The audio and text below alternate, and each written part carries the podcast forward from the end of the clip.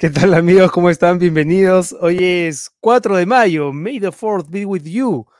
Mi nombre es Renato Cisneros. Yo soy Josefina Townsend. Y esto es, aquí está, como dice el polo, sálvese quien pueda.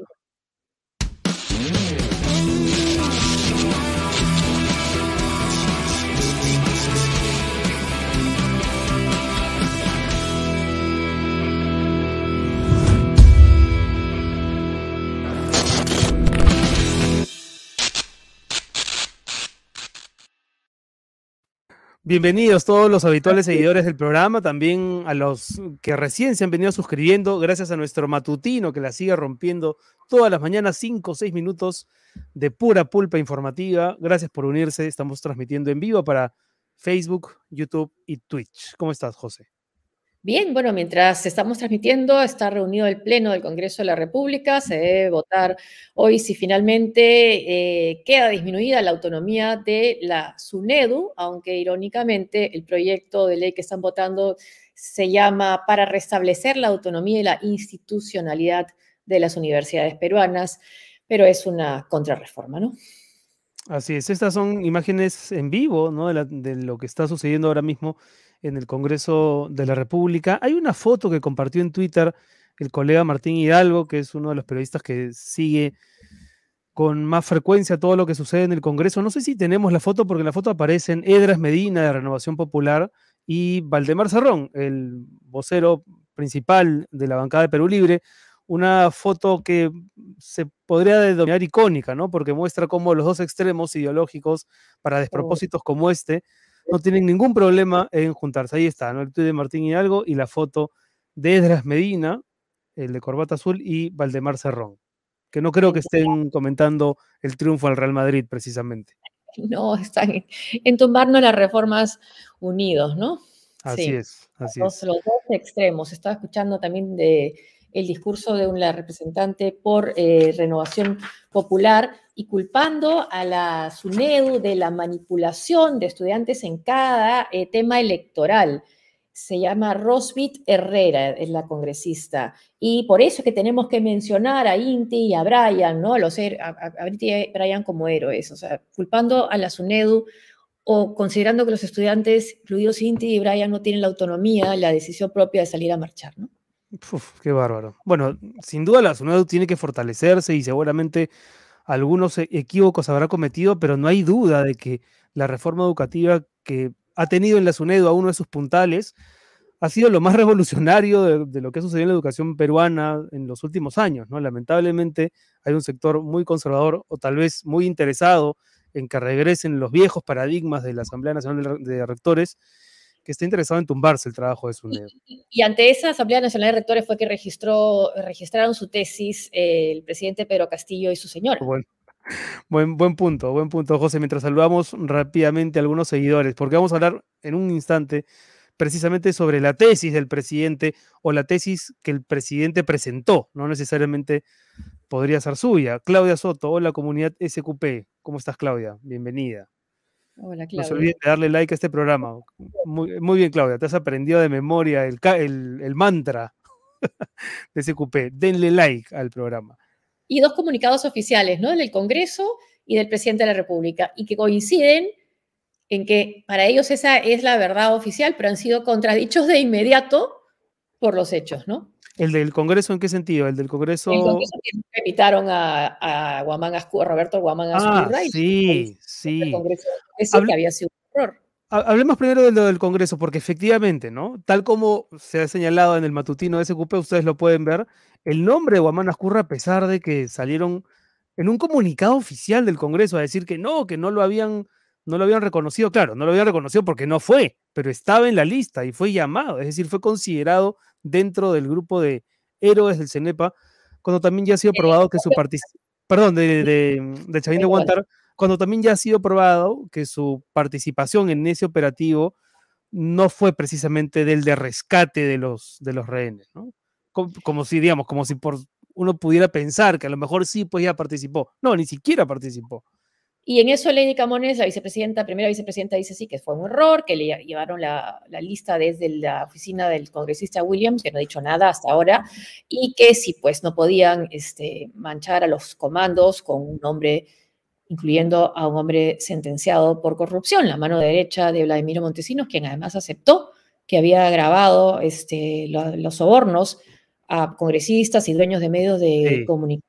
Y todo esto coincide, además estaba escuchando el programa de Pedro Salinas, em, donde relataba que ha muerto en estos días el general Salinas Cedó, que intentó ejercer el derecho de insurgencia que estaba consagrado en la Constitución contra el gobierno dictatorial de Alberto Fujimori, porque había cerrado el Congreso en 92, y esto fue el golpe de Estado del año eh, de noviembre, de, el, abril, el abril 92, y la insurgencia de Salinas fue en noviembre, ¿no? Bueno, hubo alguien que delató, en fin, falló, pero creo que no se recuerda ese intento, ¿no? Como debería. No, no, no se recuerda. Ahora, fuera de lo que dijo Lady Camones, lo cierto es que las palabras de la presidenta del Congreso, María del Carmen Alba, tienen un peso político en sí mismo, ¿no? Cuando ella dice, bueno, pues si él participó también es un héroe.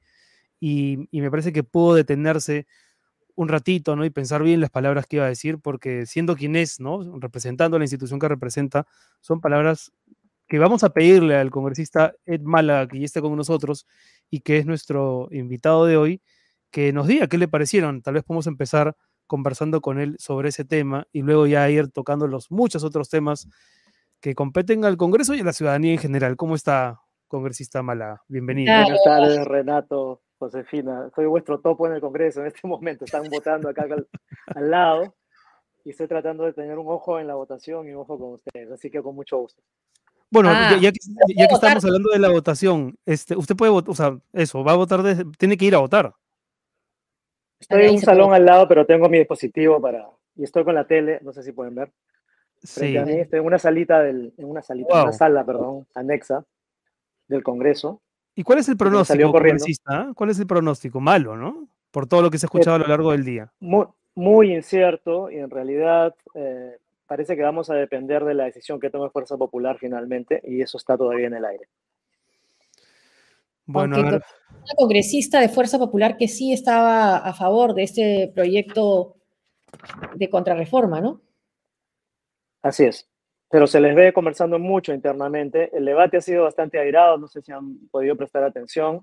Algunos pasajes. Los argumentos se repiten y se reciclan desde hace meses, no hay ninguna novedad. Lo que se está pretendiendo con este Congreso es supuestamente fortalecer la autonomía universitaria, pero eh, con esto pues lo que están haciendo realmente es introducir al Consejo Directivo de la SUNEDU intereses propios, intereses particulares que representan eh, negocios particulares, negocios individuales. Entonces ahí, mm. ahí hay un problema, un abierto conflicto de interés.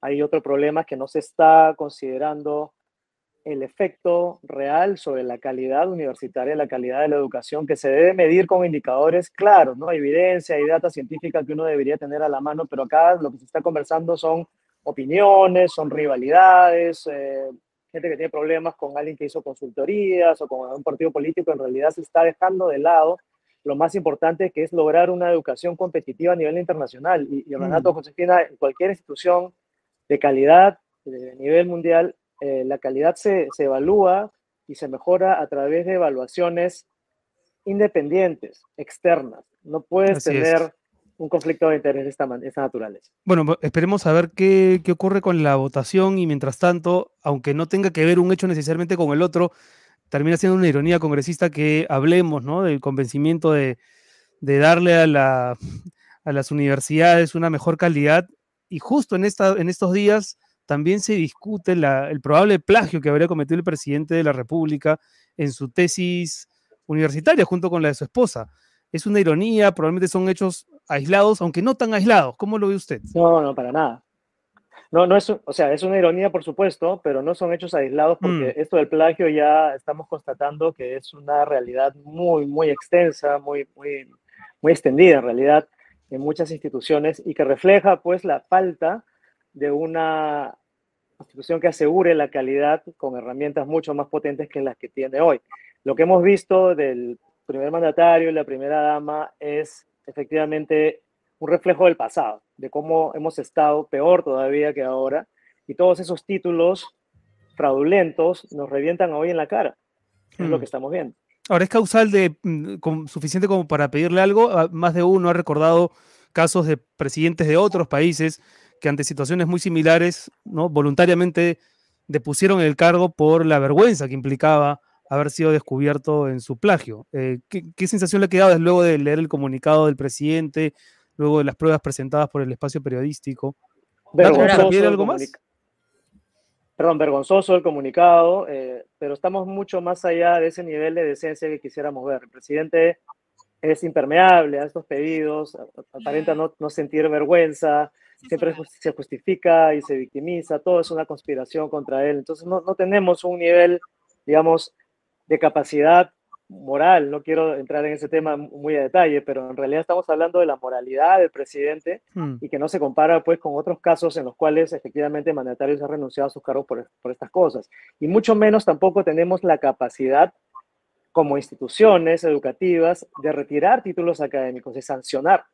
Eso se ve normalmente en muchos países con un, con un sistema educativo consolidado en que simplemente se retira el doctorado, se retira la maestría y se les sanciona a esas personas, no vuelven a ejercer la docencia, por ejemplo. Entonces estamos muy lejos de llegar a ver eso. Y eso está en manos ahora de la Universidad César Vallejo, entonces, si le retiran o no ese título. Sí, no se ha hablado de eso. Lo, lo, que hemos visto es que se ha hecho público, se está haciendo pública las dos tesis. ¿No? Para que, para, para que la ciudadanía pueda, pueda evaluar. Pero yo creo que más allá de eso, la pregunta es efectivamente, la pregunta que yo me haría como académico, es si el presidente y la primera dama pueden sustentar esa tesis ante el público, ¿no? La repetición de lo que hicieron ante su jurado de tesis, eso es lo que yo me gustaría ver, si es que son capaces de reconocer y defender ese trabajo. Y siendo un tema moral, ¿aquí no se aplicaría entonces este concepto de incapacidad moral permanente?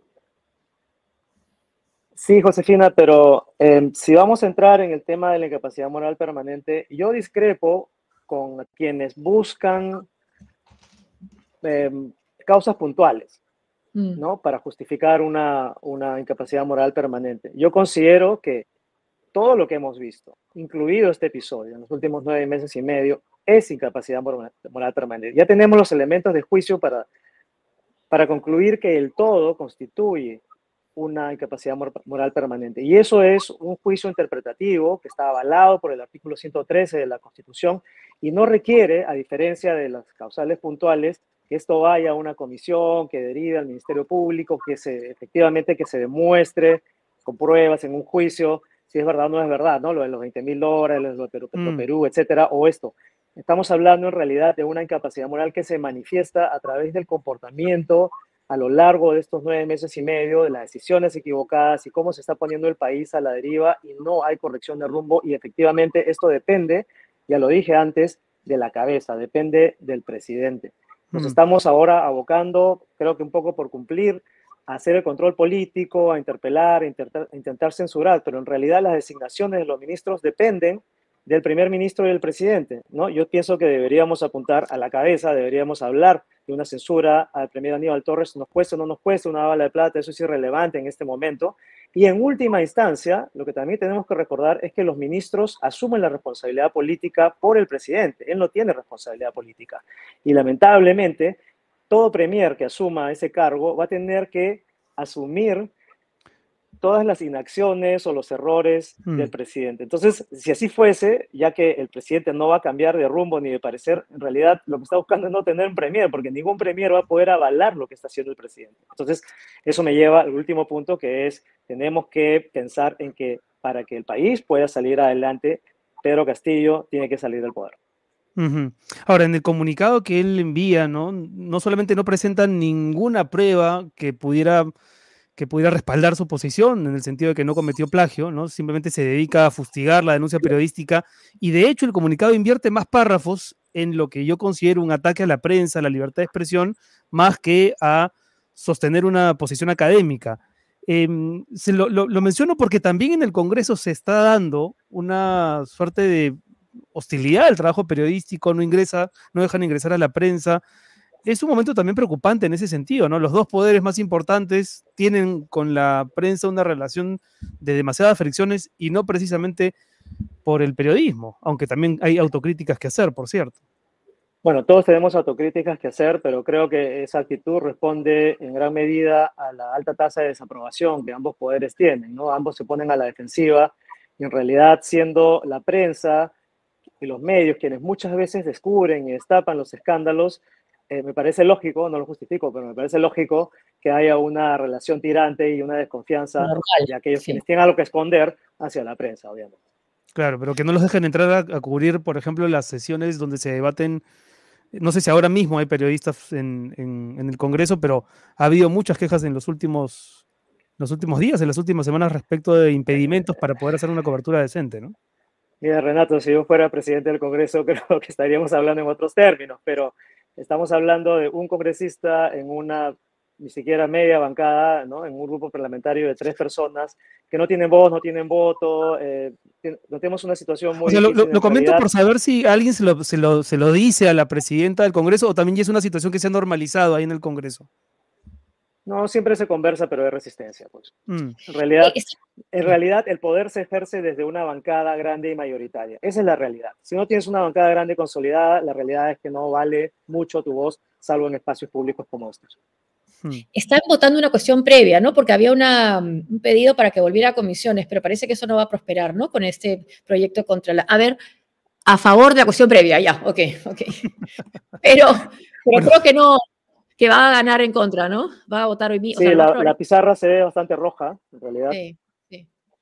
O sea, lo más probable es que hoy mismo voten por este proyecto. Y ahí estamos viendo. Yo hace un momento escribí un tweet al respecto que ustedes habían escrito, o alguien había escrito por ahí que, que, bueno, empieza lo peor, ¿no? Pero yo creo que es la consolidación de esta contrarreforma lo que estamos viendo ahora y el problema es que no basta, pues, en confiarse, en esperar que el Congreso haga lo correcto, porque claramente los intereses nefastos están representados en el Congreso. Lo que necesitamos es un apoyo sólido, abierto de la ciudadanía que no estamos viendo. Estamos esperándolo hace meses, no hay marchas, no hay manifestaciones mayoritarias, entonces es muy difícil sin el apoyo ciudadano sacar esto adelante. Y se puede quizás conseguir ese apoyo para este proyecto que ha presentado este, su colega Susel Paredes, tomando el del congresista Pasión Dávila, quizás centrar ahí los esfuerzos como una salida del adelanto de elecciones. Yo tengo una diferencia de matiz ahí. Sí me parece importante, eh, por supuesto, hablar de un adelanto de elecciones, de elecciones generales. Eso, quizás yo fui uno de los primeros, tenía un polito que decía que nos vamos todos, pero en realidad hay que tener cuidado con lo que se pide y recurrir a soluciones facilistas, inmediatas, nos va a poner inmediatamente en el mismo escenario. Vamos a estar hablando de Porky versus Santauro, probablemente. Otra vez una polarización. Entonces, lo que quiero decir con esto es que lo que necesitamos es que estos adelantos de elecciones que se están proponiendo estén acoplados, condicionados a una reforma política y electoral que garantice una limpieza en los próximos, los próximos comicios, que garantice partidos más limpios y que no nos devuelva a este, a este escenario. Entonces, un segundo, por favor, que tengo que votar. Sí, ah, ya están votando la cuestión de fondo, o sea, la ley. No, todavía no, es una reconsideración. Ah, ok. Ya. Muy bien, entonces, eh, les decía que... Ahora, pero, pero se podría, digamos, el, el, planteamiento, entiendo, del, del, congresista Pasión Dávila, que ahora recoge sus Paredes, plantea un recorte o elecciones para julio del 2023, ¿habría tiempo como para una reforma política seria de parte de un Congreso que tiene casi 80% de desaprobación en qué? ¿En un año? ¿Se puede hacer una reforma? ¿Sí?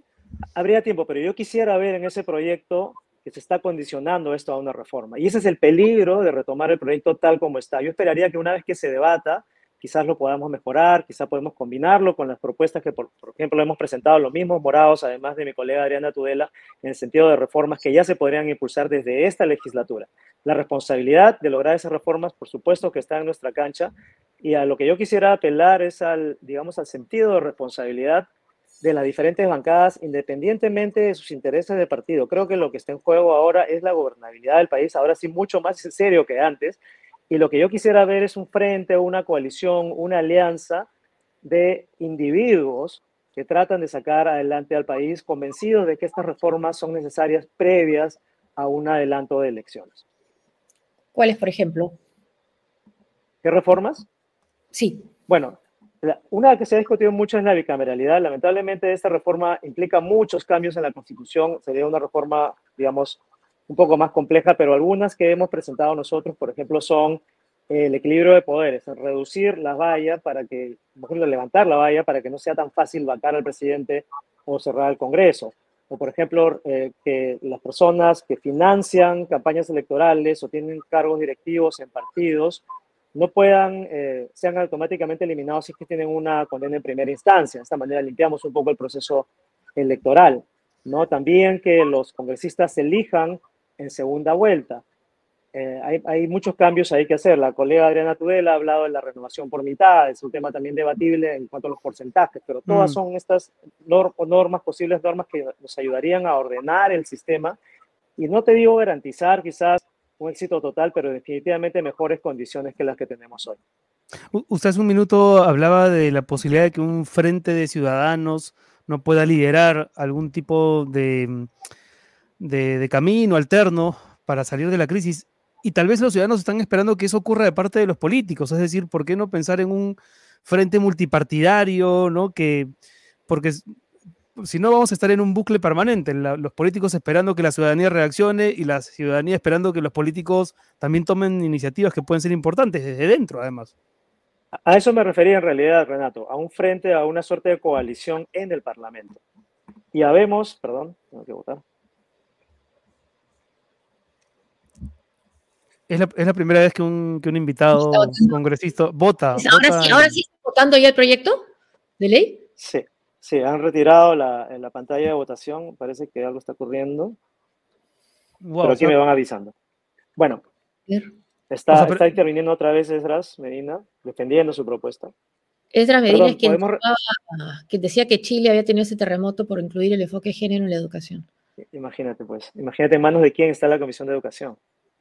Perdón, eh, perdí un poco el, hilo. ¿En qué estábamos? Estaba respondiendo algo. En, la, en la, posibilidad de, un sí, de un frente multipartidario, ¿no? Digamos, porque, o sea, a lo que voy congresista es que se habla del acuerdo nacional, pero lo pasan por encima, ¿no? Lo, no, no, no, no, no, O sea, nadie, nadie, lo, nadie lo convoca realmente, interviene el, cardenal, nadie lo empelota. Lo insultan, eh, no, no, no, no. Aquí la responsabilidad es definitivamente del Congreso, eso hay que asumirlo y lo que estoy diciendo es que tenemos que mirar más allá de los partidos y las bancadas. Y hay en todas las bancadas y en todos los partidos individuos que tienen, perdónenme, ahora sí, se llama votación. por, lo menos uno tiene que haber por bancada, ¿no? Que esté de acuerdo con el, con el adelanto de elecciones, con la reforma política. Uno por bancada tiene que haber. A ver. En contra. En contra. En contra. No, no, marcó, verde, creo. Marcó verde. No, no, no marcó verde. No, marcó rojo. A ver, ¿cómo por favor, por favor. Parece el Real Madrid. Del Atlético de Madrid.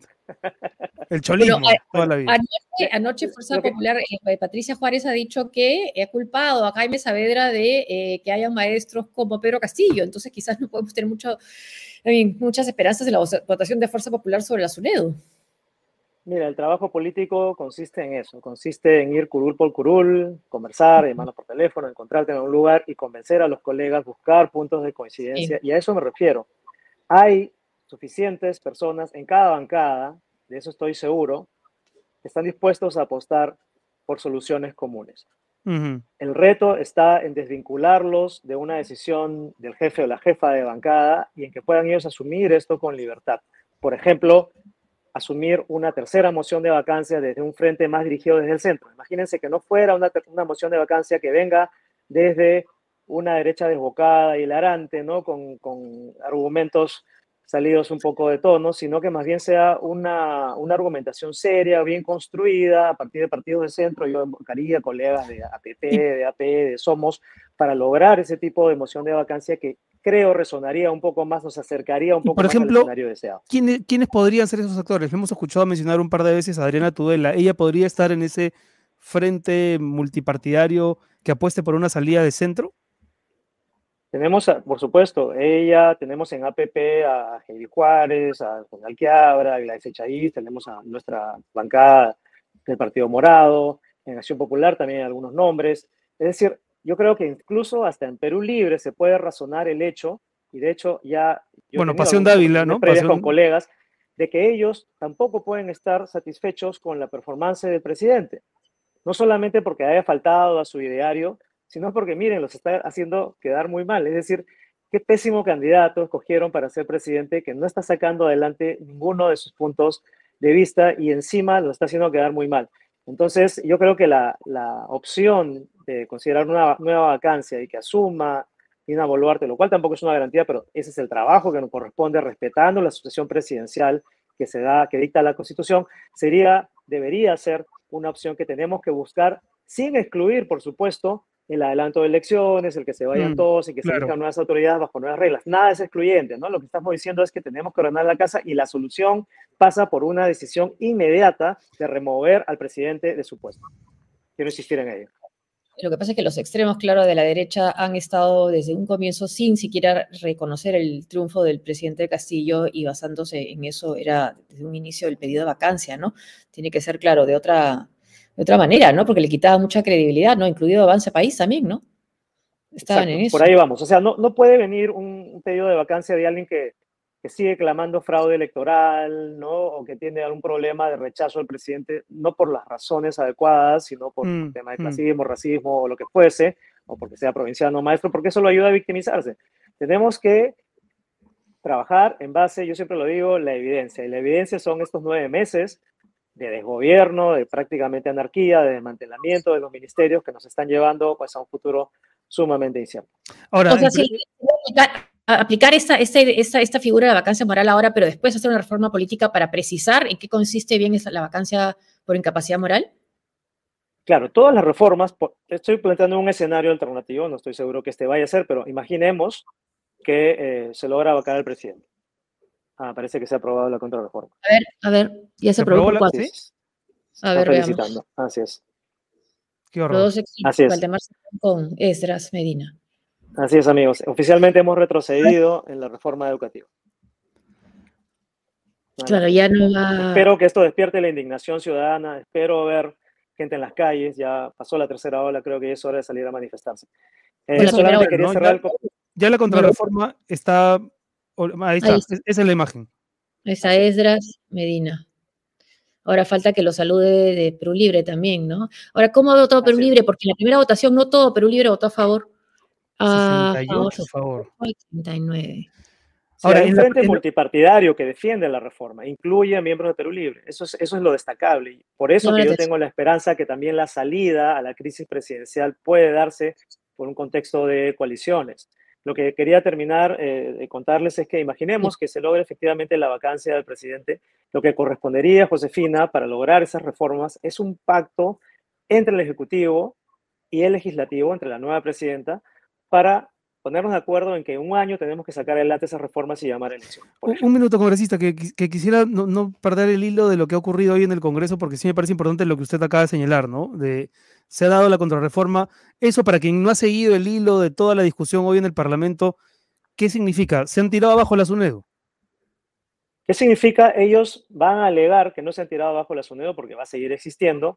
El problema está que en la composición del, del Consejo Directivo, que es quienes son los que toman las, decisiones en SUNEDO, ellos están ahora logrando que sea eh, también conformado por miembros de universidades. Antes era rectores, ahora se está hablando de docentes de universidades que obviamente van a defender los intereses de estas universidades o grupos de universidades en desmedro de la calidad. Es decir, lo que tenemos es un abierto conflicto de interés que quienes dirigen la SUNEDO van a ser también juez y parte, van a estar también involucrados en sus propias políticas internas de sus universidades. Y eso es absolutamente inaceptable porque quien debe realmente evaluar y decir hacia dónde vamos es- son entes externos, entes independientes Evidentemente. que estén alejados de estos intereses. Pero esta es una votación lamentablemente emblemática de lo que han sido los acuerdos en este Congreso, ¿no? Siempre por la informalidad, ahí se juntan los dos extremos. Es una desgracia nacional, yo me atrevería a llamarla una suerte de talibanización de la educación, porque estamos entrando ya a la oclocracia, ¿no? Al gobierno de la turba, en que todo lo que aparentemente es democrático o que emana del pueblo, automáticamente tiene la razón y, trabajar de esta manera es muy, muy peligroso. Ahora, eh, congresista, un- una- unas últimas preguntas. Eh, Aníbal Torres dice que para él está clarísimo que la población pide una nueva constitución. Uno escucha a Patricia Juárez, ¿no? Y dice, para ella está clarísimo que todo el mundo pide vacancia. Entonces, entre el, todo el mundo al que escucha a Aníbal Torres y todo el mundo al que escucha Patricia Juárez, las encuestas dicen que lo que quiere la gente es que se vayan todos. Eh, e- es difícil medirle el pulso a la población con opiniones tan radicales, ¿no? Para usted, ¿cuál es eh, la- la opinión de las mayorías hoy por hoy? Bueno, ciñámonos nuevamente a la data, ¿no? Entiendo que hay sondeos de opinión, hay uno de IP, me parece, eh, habla de menos del 10%, cerca del 8, 7, 8%, que realmente quieren una nueva constitución. Y quienes quieren la nueva constitución no saben necesariamente para qué. En mi opinión, ya lo dije, es una maniobra distractiva porque el principal problema es la gobernabilidad. Están distrayendo nuestra atención. ¿Cómo medimos el sentimiento ciudadano? Eh, pues además de las encuestas está, digamos, el trabajo de campo que hacemos muchos congresistas. En mi experiencia, a los lugares que he ido, he visitado varias regiones últimamente, he estado en La Libertad, he estado en Amazonas, he estado en Cajamarca, en Piura, en Tumbes, eh, en San Martín últimamente. Y realmente yo voy a hablar de mi propia experiencia, no es un sondeo científico, pero en mi propia experiencia lo que yo veo es un cambio bastante grande de lo que veía hace cuatro o cinco meses cuando viajaba por regiones, en que se defendía al presidente activamente, se le decía que había que dejarlo trabajar. Hoy la gente está harta, está cansada. Yo creo que ese que se vayan todos es más una narrativa instalada por desesperación, pero en realidad es mucho más frustrante, quiero creer, quiero pensar yo, ver un presidente que representa a la nación, más allá de los congresistas, y que comete todo este tipo de errores y también de eh, exabruptos que nos hacen quedar muy mal internacionalmente, ¿no? tanto él como el premier Aníbal Torres. Así que mi pulso de la situación es que em, la, la, aprobación del presidente, más que la del Congreso, que siempre ha estado muy mermada, ha, tenido, ha sufrido un cambio mucho más, más acentuado. ¿Se va a votar por la censura del premier Aníbal Torres? Absolutamente. O sea, no hay nada de, que, nada de lo que pueda decir Aníbal Torres lo va a salvar de su voto eh, a favor de la censura. Del voto de un congresista que no tiene bancada, que no tiene mayoría, que no tiene mm. influencia en comisiones, eso siempre hay que dejarlo claro porque a veces el ciudadano dice, congresista haga algo, congresista impida que esto ocurra, pero el poder es paradójico, Josefina Renato, es muy paradójico. Estar en una situación como esta en realidad limita mucho las cosas y por eso yo apuesto por, la, por el diálogo y la concertación y buscar entre todos los involucrados, además de que puedan pertenecer o no a una ideología o bancada, la, solución más, más justa para bueno, ojalá, ojalá ese frente multipartidario que busque salidas de centro sea pronto una realidad. Muchas gracias, congresista Mala, por estar con nosotros. Gracias, a ustedes por la invitación. Un fuerte abrazo. Cuídense. Gracias. Bueno, lamentablemente ¿no? nos ha dado la mala noticia en vivo de que ya está oleada y sacramentada la contrarreforma. La SUNEDU sufrirá cambios en su composición y no son, no son buenas noticias, por supuesto. No, lo van a tratar de desvirtuar, van a decir que no, que es para... Es más, el mismo proyecto ya convertido en ley se llama Ley que restituye la autonomía y la institucionalidad. Ahora, con Mirta Vázquez, cuando era premiera, ella dijo que no iban a firmar, que iban a observar esa ley. Ahora parece que la figura va a ser distinta, en todo caso no, está... cualquier cosa, sí. Bueno, hablemos de cosas positivas, más bien, ¿no?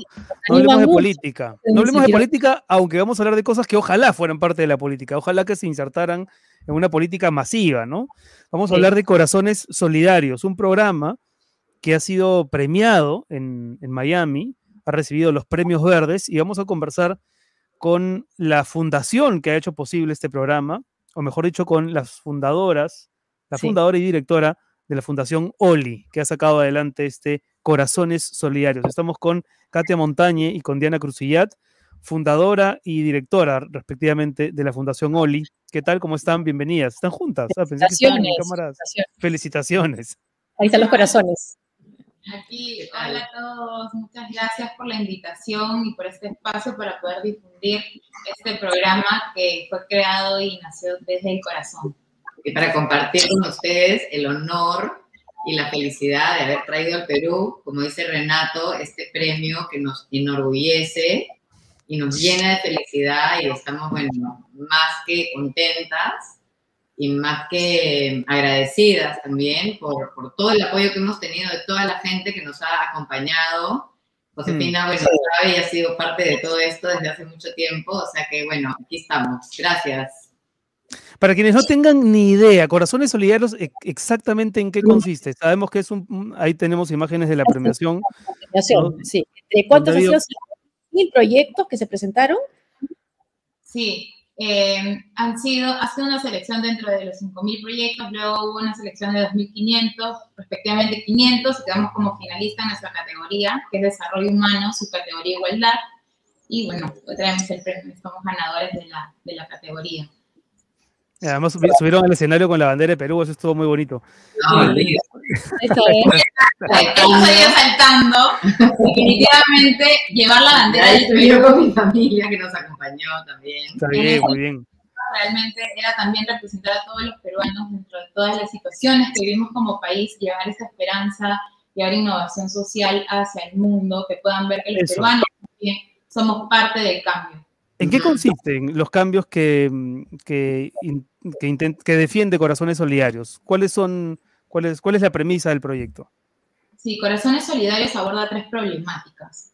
Uno sería la parte de, los bajos ingresos familiares que tienen los, tenemos los peruanos. Hay una gran eh, parte de peruanos que viven en la informalidad. Eh, luego también la afectación en lo que es la salud mental y la gran cantidad de desperdicios que deja la industria textil, ¿no? Sabemos que es una de las la segunda más contaminante, ¿no? Entonces, estas tres problemáticas nos permiten tener un programa de triple impacto donde abordamos a través de la costura básica decorativa, ¿no? Generamos un ingreso que aporta a la economía familiar de padres y madres que tienen a sus niños en tratamientos médicos. En su mm. mayoría son padres que vienen de provincia a buscar la cura de sus hijos, ¿no? ya sea un cáncer infantil, ya sea alguna enfermedad difícil de afrontar, vienen con esa esperanza, ¿no? De llegar a la capital, de encontrar la cura, pero se enfrentan con ese doble reto, ¿no? Eh, buscar la cura para sus niños y encontrar los medios para lograrlo. Claro. Entonces, en este camino es que nace Corazones Solidarios para empoderar, dignificar la vida de estos padres que no pueden acceder a un trabajo clásico, ¿no? Como cualquiera de nosotros. Y los padres y madres de estos de los niños que están hospitalizados o están en un tratamiento hacen estos corazones. Exacto. Nosotros les llevamos el 100% del material ya listo, cortado. Eh, tenemos la tela, el hilo. Hasta ahora ha sido con napa, pero ahora para darle un mayor valor a nuestro programa que nos enorgullece también, lo vamos a tener de un relleno que está hecho de picadillo, por decirlo así, de tela reutilizada. Entonces, como decía Diana, para eh, minimizar ¿no? el, desperdicio del, mm. de los residuos ¿no? de la industria textil. Eh, hemos hecho alianza con eh, Plan, Naturaleza, que es una organización que ya es aliada nuestra. Entonces, con este relleno se va a dejar de usar la nata, la nata que utilizamos hasta ahora, que es sintética. Entonces, eso da también el círculo, cierra el círculo de, de sostenibilidad, ¿no? A este, a este producto. Y bueno, esto como producto, ¿no? Pero además lo lindo es que los papás que están con sus hijos llevando este tratamiento están acompañados, porque el coser, si bien es algo muy sencillo, es una terapia. Eso iba a preguntar, si, cualquier papá puede, porque se ven, se ven objetos, digamos, artesanalmente no tan complicados, ¿cualquier persona puede perfectamente eh, hilvanarlos, fabricarlos? Algo muy simple de hacer, ¿no? No necesitas mayor em, ciencia, ¿no? Para eso. y Lo importante acá es entender que nosotros también como plataforma solidaria, que es Fundación OLI, lo que hacemos es conectar con albergues, los que ya vienen haciendo un trabajo integral. Por ejemplo, reciben a estos padres que vienen de provincia, les dan alojamiento, como es, por ejemplo, la Casa Magia, que es un aliado en este programa. Entonces nosotros tratamos de una u otra manera también aliviar esa angustia que recibe la Casa Magia al recibir a estos padres, ¿no? Que vienen sin un ingreso. Hasta el momento, más o menos, ¿cuántos padres se han visto incorporados dentro del sistema, o no sé si hablar de ya familias beneficiadas, porque imagino que el proceso es, es largo y es lento, ¿no? Entre que consigues la medicina, los tratamientos, eh, pero más o menos, ¿cuánta gente ya, ya está viendo la, los frutos, digamos, de, Corazones Solidarios? Son 150 padres, que podríamos decir 150 familias, ¿no? Que han sido beneficiadas. De hecho, el recibir este premio nos ayuda a tener visibilidad nosotros como fundación también saben que los recursos eh, nos encantaría, ¿no? De movernos full en publicidad, pero los recursos son escasos y tratamos de asignarlo a lo que realmente le pueda dar valor a nuestro programa. Así que este premio nos trae difusión también para que más personas, más empresas, más emprendimientos se unan y no estamos pidiendo una donación, estamos pidiendo utilizar, ¿no? Este, estos productos, acompañar eh, sus emprendimientos con estos productos o tercerizar sus, algunos productos con nuestro programa Corazones Solidarios. Que no es el único que tiene Oli, ¿no? Tienen otros, otros proyectos también. Tal cual, tenemos un programa de ollas comunales, a lo mejor tenemos otro espacio para poder contarles un poquito más. De que se llama Barrigas Contentas, que viene un poco del... También nosotros tratamos de, de, usar juegos de palabras como corazones solidarios y que te diga un poquito lo que hace. Barrigas Contentas viene de barriga llena, corazón contento, entonces también amarramos este juego de palabras. Este, Tenemos programas, proyectos, un sinfín, porque OLI en el fondo significa organizando las iniciativas. Entonces, ah, mira es conectar, ¿no? Nuestro, nuestro fuerte es la conexión. Conectar hablando, hablando de juegos de palabras, Oli está dentro de la palabra solidario, ¿no? Justo lo veía arriba. Ah, sí. Solidario. Justo esta parte creo que está ¿Ven? Sí, sí, Y tenemos frases que también tratamos de, de, jugar bastante, ¿no? Que como en la ayuda no hay competencia, siempre hay alguien que necesita lo que puedes dar, o sea, trabajamos mucho con eso, ¿no? De, de, un poco reforzar esta idea, ¿no? De que... Sobre todo que es importante que todos los peruanos nos unamos, como siempre lo hemos demostrado en situaciones difíciles, pero fomentar esa cultura de solidaridad con sostenibilidad, que es lo que busca Fundación mm. ¿no? Ir de la mano, estamos realizando también eh, la Agenda 2030 dentro de todos nuestros programas. Bueno, felicitaciones a ambas, Katia, Diana, gracias por estar con nosotros y felicidades por el premio. Y antes que verde. darles que este año Fundación Oli cumple 10 años, entonces es nuestro décimo aniversario y lo queremos celebrar con mucha, con todos los que nos quieran acompañar. Este miércoles, eh, Preludio está reabriendo las puertas del Teatro Municipal y nos ha donado este avant premier que es Todos Vuelven, de nuevo con el juego de palabras. Entonces queremos invitarlos a acompañarnos al avant premier este miércoles 11 en el Teatro Municipal con la obra Todo Vuelve. Sería lindo que nos puedan acompañar y participar con nosotros de este lindísimo espectáculo. Muy bien, el próximo miércoles entonces, en una semana. Muchas gracias nuevamente. Gracias Renato, gracias Cristina por el espacio. Gracias, a todos. Felicitaciones, Diana, Katia. Gracias. Además, dentro de tantas malas noticias, ¿no? Esto es como una, uf, una una ola así refrescante. Gracias a Katia Montaña y a Diana Cruzillat. Y cuando son las 5 con 48 minutos, me dice el tío Soros que ya está listo Mr. Money para, como todos los miércoles, advertirnos de cómo marcha la economía en. En Salva En bolsillo.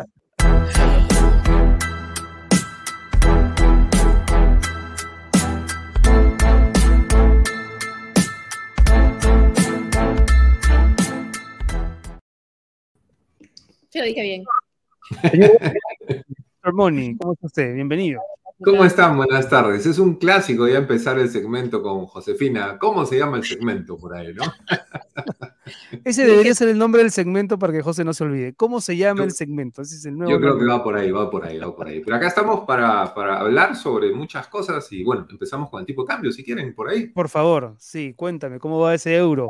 ¿Cómo va esos eh, dólares? El euro no te doy muchas este, esperanzas, este, Renato, sobre el tema del euro. Han tenido, una inflación demasiado alta, casi 9%, eh, básicamente en Europa, y es increíble, ¿no? Ese tipo de inflación. Pero bueno, el dólar ha venido repuntando durante toda esta semana y ahora como que ha bajado un poquito, se ha estabilizado. Hoy día la Reserva Federal subió la tasa de interés 0.50 en Estados Unidos, que eso es, pues imagínate, no pasaba hace 10 años, ¿no? Entonces ahora la compra está a 3.75 y la venta a 3.80. El euro se mantiene en 4 soles 0,1 la compra y 4 soles con 13 la venta. Si tienen alguna platita por ahí, si están pensando en sacar a lo mejor los excedentes de la AFP o esto que han aprobado, que ya luego hablaremos sobre ese tema, no es una mala idea tampoco comprar euros o mm. comprar dólares pensando siempre en el tema del futuro. Miren cómo, cómo esas monedas se van apreciando y nos ayudan un poco a vencer la inflación que la tenemos alta acá también. Muy bien, eso, es, eso en cuanto a las cotizaciones del día. Pero siempre hay otro tema con Mr. Money. Siempre viene Ahí el tema, el tema ahora tiene que ver obviamente como cómo salvar, cómo salvar tu bolsillo en el Día de la Madre, ¿no? Acá no, no vamos a dar consejos financieros de ahorra, guarda, porque obviamente en el Día de la Mamá no te puedes meter con esas cosas. Ahí es algo muy. Al contrario, tira la casa por la ventana, no tampoco. Exacto, exacto. Menos aún si vas a empezar a comparar el regalo de la mamá con el regalo de la suegra, ahí ya fuiste. Así que vamos a, a tratar de darles los mejores consejos para que cuiden su bolsillo y que se endeuden si es que lo van a hacer de una manera correcta. Primero, importantísimo cuidarnos de las estafas. En estas épocas sube mucho los niveles de estafas de estas empresas que abren una página y que te venden regalos por el Día de la Madre y que te venden pues supuestamente todo muy, muy bonito, muy sencillo, va a llegar a las 8 de la mañana, 9 de la mañana y desaparece en la página eh, un día antes del Día de la Madre y ya no tienes a dónde reclamar.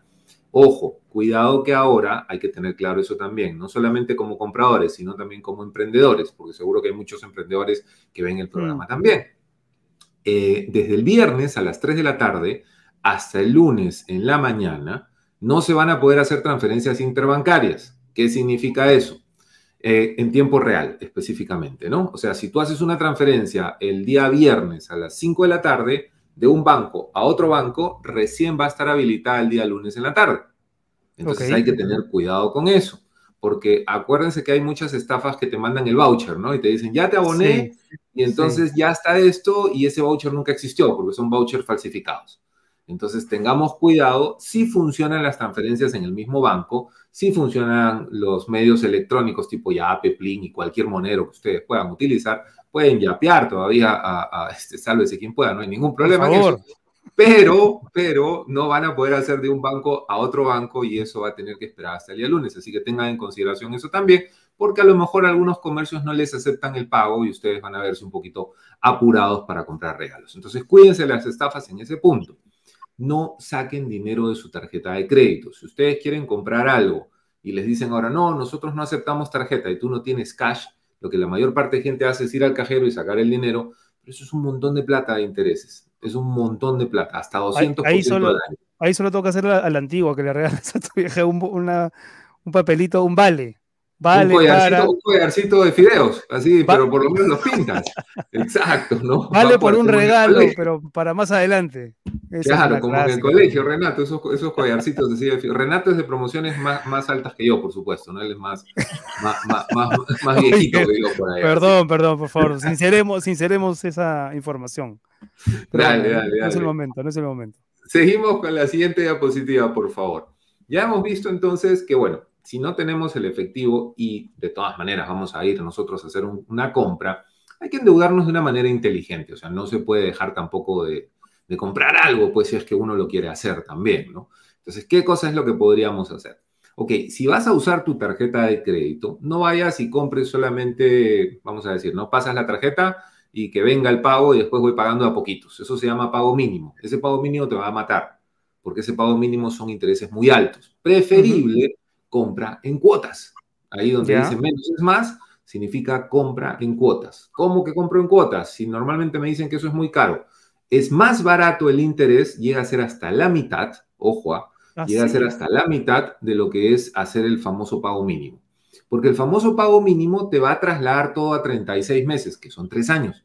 En cambio, cuando tú escoges una cuota, tú vas a ver pues por 3, 6, 9 o 12 meses. Ahí es donde se juega con ese tema de los intereses. Les aconsejo que si lo van a hacer en cuotas, no debería ser más de 6 o 12 cuotas. O sea, no se pasen pues pagando el Día de la Madre el 2022 hasta mayo del 2024, pues, ¿no? Donde van a pagar 24 cuotas.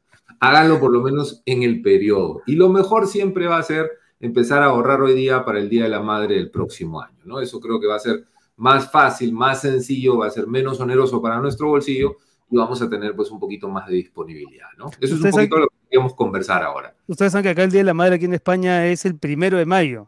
Fue el domingo pasado, ¿no? Fue el domingo pasado. Al principio, claro, al principio la, alegría y el entusiasmo doble, doble celebración, pero ya ahora ya no, ya.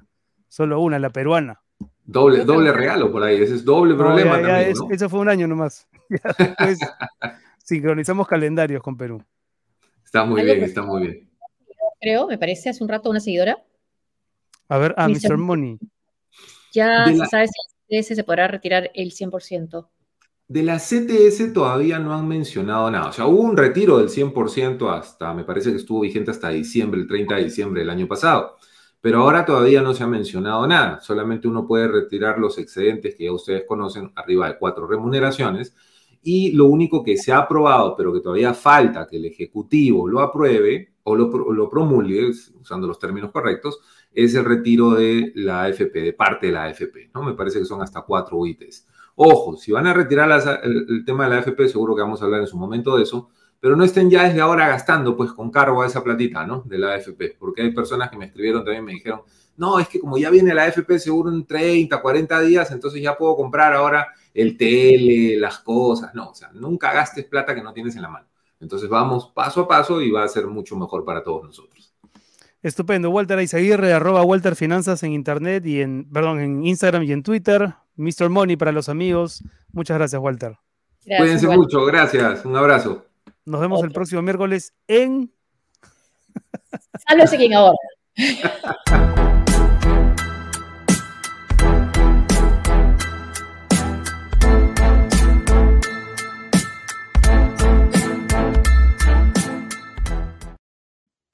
Bueno, y por si acá, ¿no? No le regalen a las mamás, pues, este, un electrodoméstico, ¿no? Algo, tienes algo para ella. Tú ya me imagino les has advertido a Vivi y a, tu hija. A Manuela. A Manuela. Si no, todavía no les he dicho nada, pero sí. les voy a decir algo. Bueno, nos vamos, señores. El viernes tenemos una gran entrevista, no podemos adelantar todavía el nombre, pero ¿damos una pista o no?